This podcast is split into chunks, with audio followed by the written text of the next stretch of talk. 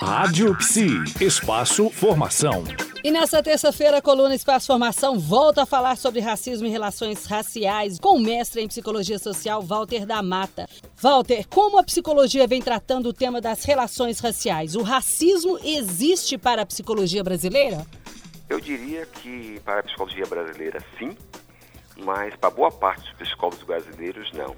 E a sim. psicologia não se faz sem psicólogos, né? Sim, sim. Isso é um problema sério, porque volto a dizer que existe uma crença né, da democracia racial, onde não existem pretos e brancos no Brasil, somos todos mestiços, é, que racismo é uma coisa da cabeça de quem está sofrendo, nos olhos de quem vê.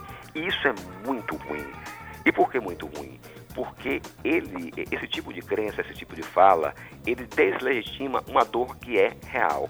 Né? A dor de quem é barrado numa porta giratória de um banco, uma pessoa que é abordada de uma forma violenta numa blitz policial, de alguém que é confundido com segurança é, na porta de uma loja de departamento, mesmo de paletó e gravata, coisa que aconteceu comigo. Então, uhum. esse tipo de coisa, quando ele é dito que não existe, é invisibilizado ou minimizado, é como desqualificar um vetor de sofrimento, que é o vetor da discriminação racial. Sim. Walter, muitas vezes nós ouvimos que um negro sempre discrimina o próprio negro. Como é que você enxerga isso? Eu diria que é nada mais culturalmente aderente à nossa forma de pensar do que todos discriminarem o negro, inclusive o próprio negro. Nós no Brasil temos essa miscigenação. Você vai ter um forte componente mestiço, certo?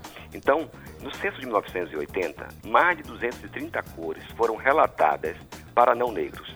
Você vai ter Cabo Verde, Sarará, Moreninho, Morrão Bombom, cor de jambo, cor de canela, cor de cravo, tudo isso porque se autodenominar negro é você assumir o espaço que foi designado ao negro na nossa sociedade.